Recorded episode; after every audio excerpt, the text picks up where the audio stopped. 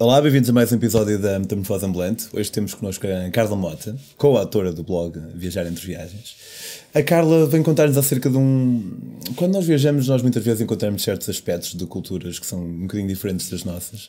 Muitas vezes são positivos e outras vezes não são positivos de todo. E a um, Carla vem-nos contar um bocadinho acerca desta, deste encontro que ela teve.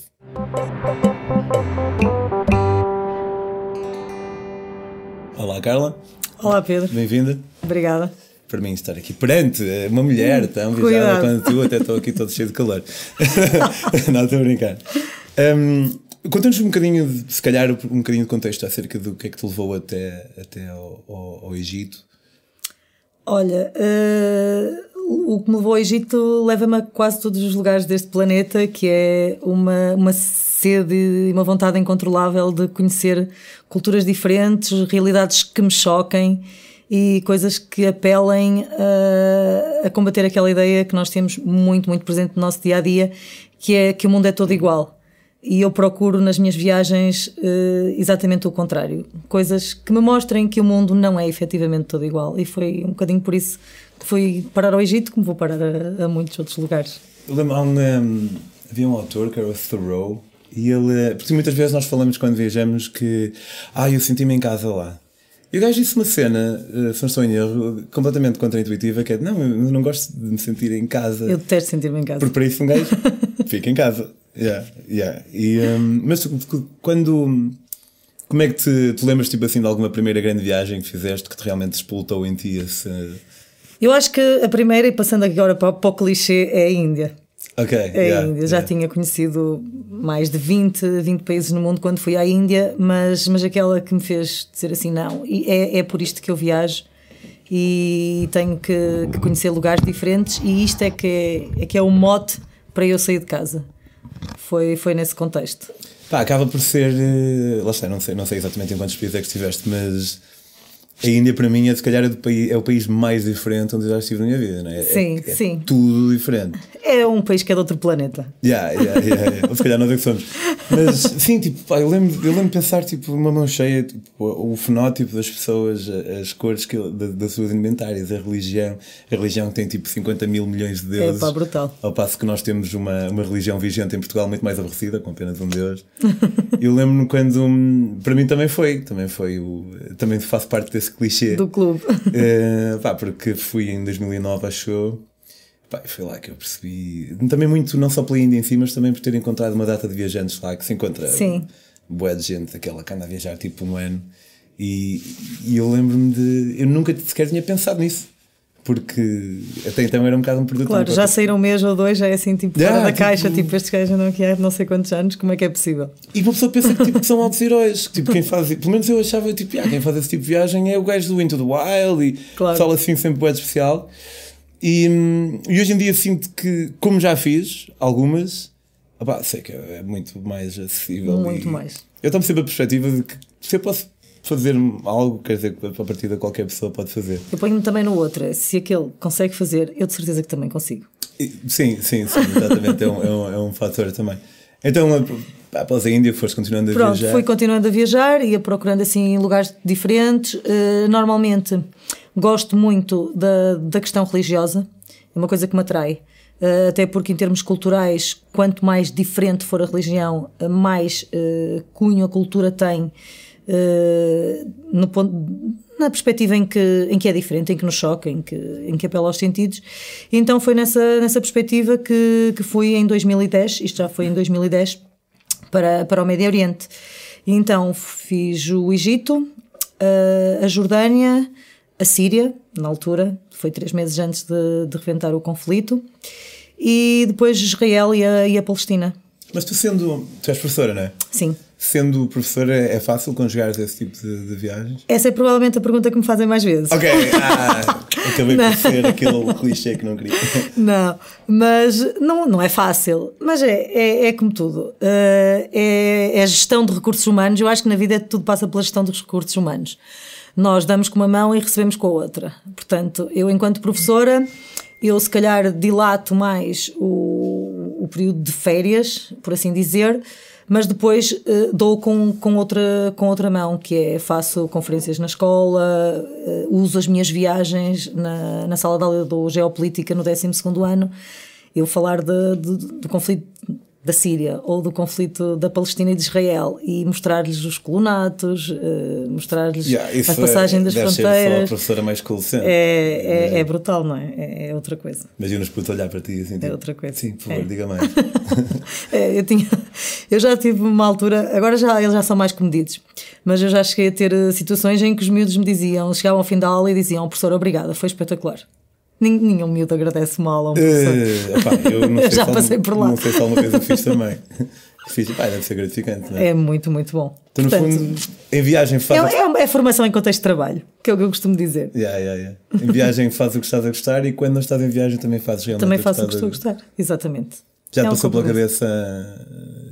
Pá, deixar de ser professora? Ou... Já me passou pela cabeça, mas uh, viro sempre a cabeça para o outro lado. Okay. Não, eu gosto muito de dar aulas. Gosto mais de viajar do que de dar aulas, mas, mas, mas gosto.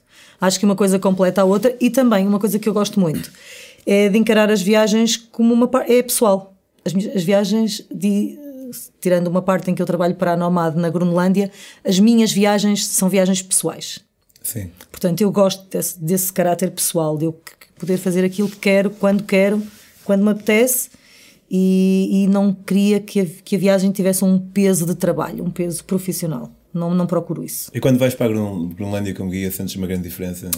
Pá, sinto, sinto que é trabalho, não é? Sinto, sinto que é espetacular, até porque eu, eu sou doutorada em glaciares e aquilo também é, é o meu meio, é o meu mundo. Uh, e sinto que tenho a oportunidade de voltar e voltar àqueles lugares que, que tenho o privilégio de ver mudar de ano para ano, o privilégio no sentido não para melhor, mas, mas porque eu consigo vê-los. Uh, mas uh, mas, mas não, não quero que isso seja o total da minha vida, não quero. Quero que seja uma parte. Sim, não sentes tipo. Pá, tem tudo correr mais ou menos bem, não é? Tipo, Sim, tem tudo correr Às vezes o, bem. os viajantes, eh, na qualidade de pessoas normais que são, claro. Se calhar podem não estar tão abertos a uma eventual mudança de, mas não sei, para porque não, nunca fui à Groenlândia, não sei se isso é. Não, acho que as pessoas que vão. Para já, as pessoas que vão à Groenlândia são pessoas muito especiais. É um público que procura uh, paisagem natural diferente do que tu tens acessível, não é? procura um certo isolamento. As pessoas sabem que vão para estar isoladas, as pessoas sabem que vão estar dias e dias sem ver ninguém, sem, sem, sem ver cidades, sem, com, com povoados com 10, 15 pessoas, sabem que, essa, que a viagem tem um caráter até um bocadinho espiritual, no sentido em que tu estás longe de tudo e de todos e tens imenso tempo para, pensar. Portanto, ninguém vai para a Groenlândia à procura de grandes festas e um ambiente yeah. espetacular. Pronto, o público é um público muito específico. Portanto, quem, quem faz esta viagem já sabe uh, o contexto que vai encontrar. Okay. Portanto, não, não há assim muitas novidades nesse sentido. Não aparece ali nenhuma pessoa que esteja completamente fora, fora de, daquilo que está à espera de encontrar. Então, todos os anos, nas férias grandes, vai, vais, vai um sítio qualquer, neste caso estavas na, na Síria, Sim, Egito, no Médio Oriente. Jordânia. Síria, Egito, Jordânia, Israel e Palestina. Ok.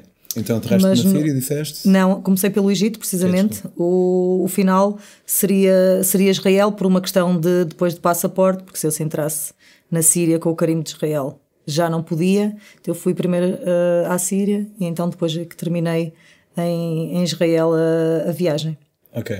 Então comecei exatamente pelo Egito, onde estive mais ou menos um mês, e, e que achava eu que ia ser o país mais tolerante do ponto de vista religioso, até porque na altura, em 2010, o Egito ainda era completamente seguro e não havia grandes stresses de, de segurança.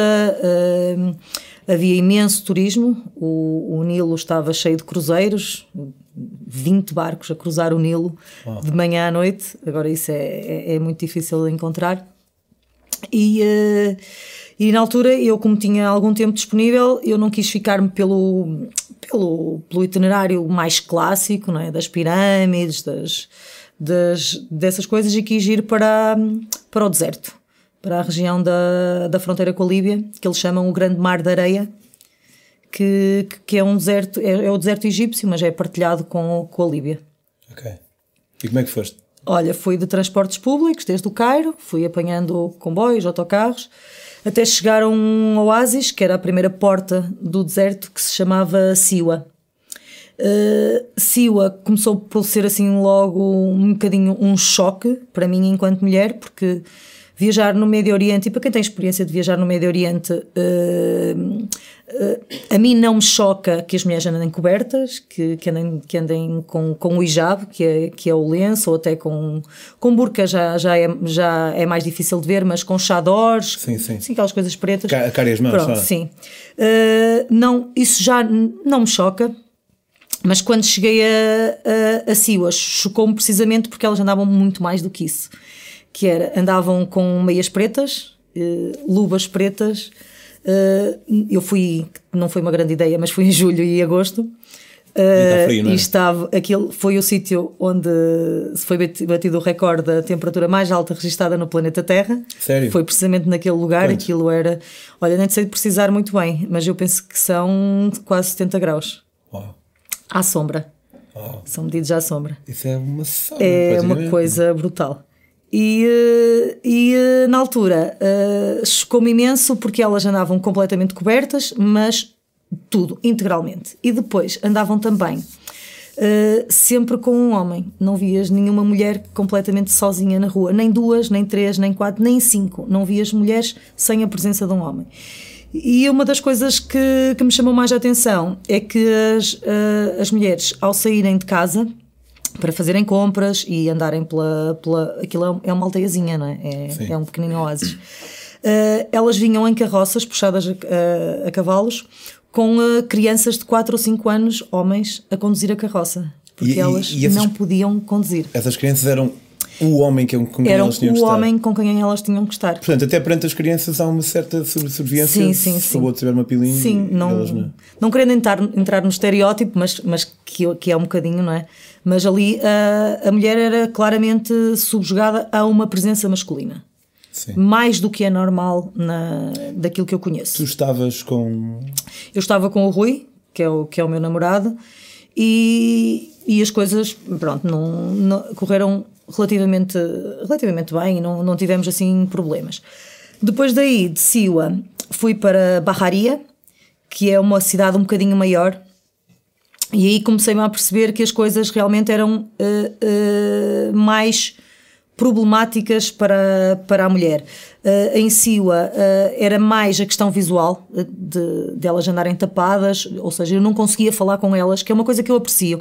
Eu gosto muito de viajar e costumo dizer muitas vezes isso. Eu adoro ser mulher e viajar enquanto mulher, porque eu sinto que tenho o privilégio de falar com elas e eu consigo, são raríssimas as vezes em que eu não consigo aproximar-me de uma mulher, mesmo que ela não fale inglês, eu consigo Sim, sim, sim. tirar coisas dela e ela consegue tirar coisas, coisas de mim. E sabe, uma perspectiva interessante que vai um bocado contra.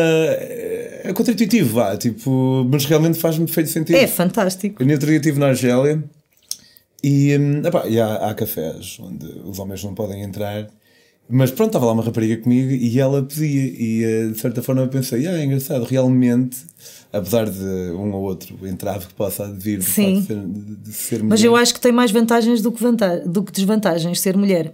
Porque eu estando com um homem, eu entro à partida em quase todos os sítios que ele entra. Menos assim mais nos lugares de oração Pronto. Uh, e enquanto que sendo mulher, eu consigo entrar em muitos lugares que os homens não conseguem, pelo menos no mundo feminino. Sim, sim, sim. Nesse, nesse, nesse mundinho. E eu em si, eu não conseguia falar com elas, não me conseguia, não conseguia aproximar-me delas, são raríssimas as vezes em que isto me aconteceu. Em barraria já conseguia. Já conseguia e, e, e consegui também ter noção de um bocadinho mais de como é que as coisas funcionavam, que não era tão uh, tradicionalista ou tão clássico no sentido da mulher vestir, mas era muito mais tradicionalista e no sentido da pressão sobre a mulher, pelo menos daquilo que eu conseguia, que eu conseguia ver. E eu notei uh, no Egito, uh, as pessoas não têm muito esta noção, mas de todos os países do Médio Oriente que eu conheço, o Egito, o Egito é o mais tradicionalista de todos. Ok. Também é algo que eu não, não adivinharia. Eu nunca fui é, ao Egito. Não, mas é. é. E, e, a Irmandade Muçulmana tem uma presença muito, muito forte fora das grandes cidades. Então a, a pressão religiosa é, é muito intensa. E uh, as mulheres ocidentais, quando viajam no, no Egito, devem, principalmente dentro dos circuitos turísticos, não é? Pronto, dentro do circuito turístico não há assim grandes problemas, mas fora do circuito turístico devem ter um, cuidados acrescidos na forma como, como se vestem, como se comportam, coisa que eu aprendi logo no início que era eu andava na rua e eu não ando propriamente de saia nem de calções, andava de calças uh, compridas, largas e, e, e, de túnicas, mas em determinadas aldeias eu se não andasse com, coberta com lenço, e não é obrigatório, por isso eu, eu raramente andava, uh, eu sentia que os homens se aproximavam de mim e tentavam-me apalpar, mesmo Sério? eu estando com outro homem. Uau! E eu comecei a, a perceber que as coisas não funcionavam muito bem, que eu não, não era esse tipo de de, de resposta é que eu queria. Tipo, assim, vão, vêm tipo com risinhos acho... parvos ou. Não, nem, nem é tanto. Não, não, não, nada disso. É cruzam-se connosco na, na, na rua e, pau. E, e tocam. Sim, tocam. E de forma muito desconfortável, porque não vêm tipo engatar ou com aquelas coisas. Com aquele... Não, não, não é nada desse tipo de comportamento. E então eu comecei a sentir que tinha que. Havia alguma coisa que eu não, provavelmente não estava a fazer bem. então, normalmente, eu quando acho que não estou a fazer bem, eu vejo como é que elas fazem. Sim, que, sim. É o, que é o meu padrão ah, de comparação. Assim, em, em, em, uma análise um bocado mais lata, não estava a fazer nada de mal. Não, não era. Mas, mas alguma sim, coisa que eu não estava a é- fazer provavelmente bem Sim, no sim. sentido de que estava a disputar por parte de, de uma tu comunidade. quer dizer que a responsabilidade continua a ser sim, deles. Sim, sim, sim. Não, não é isso que eu também estou a dizer. Se queres sim não ser apalpada. Yeah, não, calhar, mas eu não queria disputar na população local aquele tipo de comportamento, Sim, ou seja, claro, era precisamente o caminho inverso que eu queria, que eu queria seguir. Uh, e então eu comecei a ver e comecei a usar o hijab e deixou de acontecer. E depois, em conversa com as mulheres, eu percebi que uh, as mulheres ocidentais, uh, quando não, não, não têm aqueles cuidados, e estou a falar nas aldeias dos oásis, atenção, é assim muito circunscrito quando não têm aqueles cuidados, para eles é o equivalente a uma mulher andar, por exemplo, em sutiã, correr uh, numa, numa rua no Porto. Sei. Ou seja, ou provavelmente sem sutiã. Ou seja, é, será uh, um comportamento que é que, que atrai atenções. E depois descobri também nesse tal deserto de Barraria, em conversa até foi com, com as pessoas do. Não, não era um, um hotel, nem era um hostel, era um alojamento, uh, onde nós estávamos, que uh, a mutilação genital feminina era muito, muito presente naquela, naquela, naquela região, e então os homens achavam que as mulheres eram todas muito frígidas. E então o que eles procuravam era, quando viam mulheres ocidentais, procuravam nas mulheres ocidentais uh, uma relação que era para tentar, e com a desculpa de que as mulheres deles eram extremamente Sim. frígidas e que não lhes davam prazer e, e, por aí. Coisa que elas fazem por causa dos homens, não é? Porque elas não fazem mutilação genital feminina só porque. Depois, só porque no elas acabam por ser é? acusadas de algo que elas nunca Exatamente. tiveram poder de escolha. Não é? Exatamente. E pronto, e as coisas foram acontecendo. Foram, depois conheci também uma canadiana que estava, que estava no mesmo, no mesmo alojamento que nós e começamos a, a, conversar sobre esta realidade. Pensei, se calhar isto só me acontece a mim, que é o tipo de coisas que nós, quando estamos em viagem, pensamos: será que isto só me acontece a mim? Yeah. Uh, e então conversei com ela e ela estava a viajar sozinha. Uh, e eu, eu estive na conversa com ela e realmente não. Ela já tinha tido experiências menos boas, Uh, principalmente no, nos autocarros indianos, ah, indianos, nos autocarros do, do, do Egito, e coisa que até aí ainda não me tinha acontecido, mas que depois de sair daí já, já me, me aconteceu, mas eu também já tinha tido aquela conversa antes, já ia mais preparada para aquilo que, que me pudesse surgir. Nessa conversa com essa canadiana, fiquei entretanto também a saber que ela já estava naquele hotel há algum tempo e o dono do hotel já tinha tentado entrar no quarto dela duas vezes. E, uh, e, então ela pedia-nos para nós uh, ver, andarmos com ela durante uma parte do dia e quando chegássemos ao ela hotel. Ela estava sozinha, desculpa. Estava sozinha, ela estava a viajar sozinha no Médio Oriente. E, uh, e então nós íamos mais ou menos tendo em atenção, quando ela ia para o hotel, eu para o quarto, nós a partir dali é que, é que íamos para não dar tempo de, de coisas Sim, menos, boas, menos boas acontecerem. E as coisas foram foram evoluindo, nós ainda ficamos ali durante algum tempo em Barraria, fomos inclusive ao Deserto Branco, que é uma coisa ge genial, fabulosa, de outro mundo. Eu já estive em imensos desertos. De areia branca? Ou... Não, é, são formações rochosas, tipo cogumelos de, de rocha, de arenito. E, uh, e, e, e é, é, surreal, é, é de outro mundo. Eu acho que só existe mesmo no, no Sara, nesta parte do, do deserto do Egito. Ok, por acaso nem sequer tinha ouvido falar. É, nunca. é muito, muito, muito fora da caixa. Ok, ok. E, uh, e depois fizemos ali algumas coisas no, no deserto. Entretanto, ela foi connosco, fomos, fomos os três. E quando voltamos, ela ia para o Mar Vermelho, porque queria fazer mergulho no Mar Vermelho, e nós íamos seguir para outros desertos, porque o, o, a ideia era chegar a Aziut, que é, que é, é chamado assim o reduto de, do fundamentalismo islâmico na, na, no Egito. Tem algumas, algumas universidades. Uh, uh, mesmo com, com doutrinas fundamentalistas, e nós queríamos chegar lá para a partir de lá ir, ir para apanhar o, o Nilo e seguir o, o, Nilo em direção ao Assuão. E uh, para chegar aí a Aziut nós íamos fazendo vários desertos e uh, como ela queria ir para o Mar Vermelho nós marcamos o autocarro mais ou menos para a mesma hora. O nosso saía à meia-noite e o dela saía à uma da manhã que era para não, que ela não ficasse sozinha uh, lá na, em Barraria.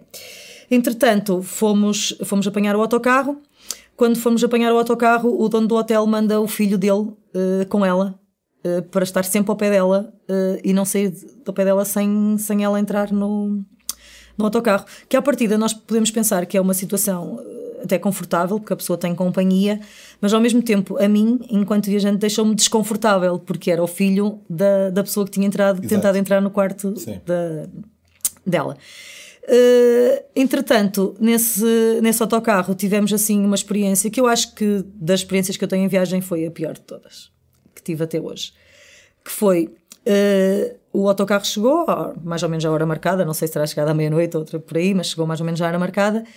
E, uh, e eu estava, como, como estava com ela e como estávamos os três na conversa na, na paragem do autocarro, eu não estava a usar, a usar o lenço. Estava vestida normal, mas não estava a usar o lenço. E quando o autocarro chegou, nós apanhamos o autocarro numa estrada, empoeirada, assim, parecia o, o, o faroeste de noite. uh, no, no que se pode ser uma cidade do, do deserto. E, uh, e entretanto, o, o, Rui, que é o, que é o meu namorado, ele ficou embaixo a pôr as, as mochilas na, no autocarro e eu fui para cima para tentar encontrar dois lugares para nos sentarmos juntos no autocarro. E quando ia então entrar uh, no autocarro, eu reparo que uh, havia imensos lugares vazios, dois a dois, mas mal eu entrei no autocarro e eles viram que eu era ocidental e que não vinha tapada, que levantaram-se e ocuparam os lugares todos do autocarro de forma a que eu fosse obrigada a sentar-me ao lado de um deles, de um homem. E, uh, e aquilo uh, deixou-me de forma tão. Ficas, yeah, ficas logo naquela. Fiquei tipo, super desconfortável, mas pior do que isso, eu tenho às vezes um bocadinho mau feitio e eu reajo, que é uma coisa que, não, que às vezes não ajuda em determinados contextos.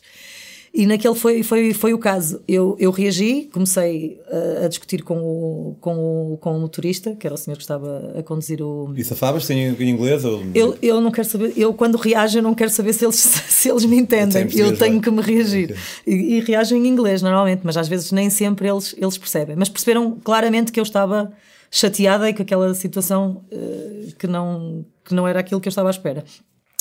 Então eu disse-lhes, e fui, fui mostrando que aqueles lugares estavam vazios, a pessoa tinha mudado de lugar, eu quero dois lugares juntos, porque o meu namorado está lá embaixo e nós queríamos ir juntos.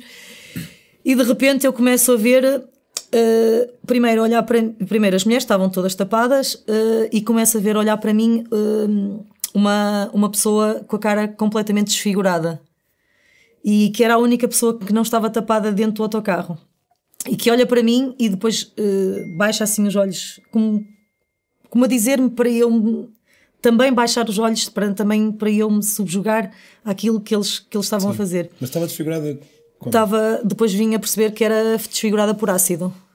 Tinha a cara, tinha a cara queimada. Okay. E eu já tinha visto duas nessa, uma, uma à tarde e outra na paragem do autocarro, também com a, com a cara queimada, que era das poucas mulheres que não andavam com a cara tapada. E, e, e, na altura, quando eu olhei para ela, que era a única que olhou mesmo para mim, porque todas as outras ninguém olhava para mim, elas olhavam todas para o chão, só aquela é que olhou para mim. E olhou para mim com um ar e com um olhar tão, tão vazio, mas que ao fundo, no fundo parecia que me dizia tanto que eu parece que, que me caiu assim, tipo, uma ficha. E eu pensei, ela está a dizer para tu te calares, Carla. Sim. Tu tens de te calar.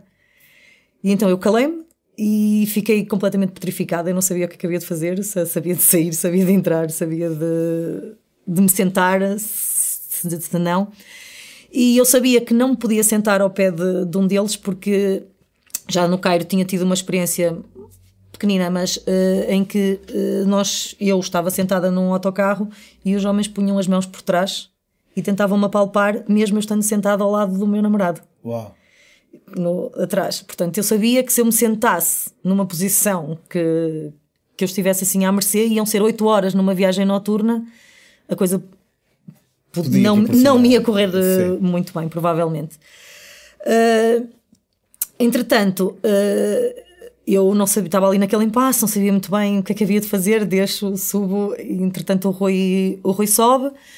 Uh, e eu disse-lhe: Olha, Rui, eu não, não, quero ir, uh, não quero ir assim, não, não me sinto confortável em ir, uh, em ir assim uh, no autocarro. Entretanto, um senhor de idade levanta-se e vem ter com, com ele, com o Rui, e, e diz: Sentem-se os dois ali, naquele canto que é, que é o meu lugar. E levou-nos para o fundo do autocarro um cantinho, eu encostei-me assim ao cantinho do autocarro, aqueles cinco lugares que estão na sim, parte de trás, encostei-me assim ao cantinho, estavam pai 50 graus à noite, vesti dois ou três camisolões, embrulhei-me ali naquele canto e, e passei oito horas dentro do autocarro sem me mexer, sem ir à casa de banho, sem fazer nada, com medo que, que a coisa corresse menos, menos bem, até porque era uma viagem noturna, sim, sim, a maior parte dos guias diziam para nós não fazermos a viagem de noite, para se fazer de dia, mas nós queríamos aproveitar a noite para fazer esse, aqueles quilómetros. Sim. Pronto, aquelas coisas que às vezes nós fazemos sem pensar muito bem na, no, real, na, no real perigo da situação.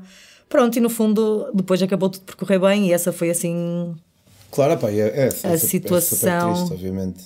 Um, mas acho que Vimos acabar assim numa nota mais positiva. Sim, não, porque aliás, uh, essa situação fez-me eh, de alguma forma, uh, ver que às vezes aquilo que nós vemos também tem muito a ver com as, com, com as lentes que nós levamos. Claro. Porque, por exemplo, nós aqui estamos muito. Normalmente eu também, que lido muito com estas coisas da. da eu, eu tenho uma grande preocupação pela condição da mulher no, no, no mundo em geral.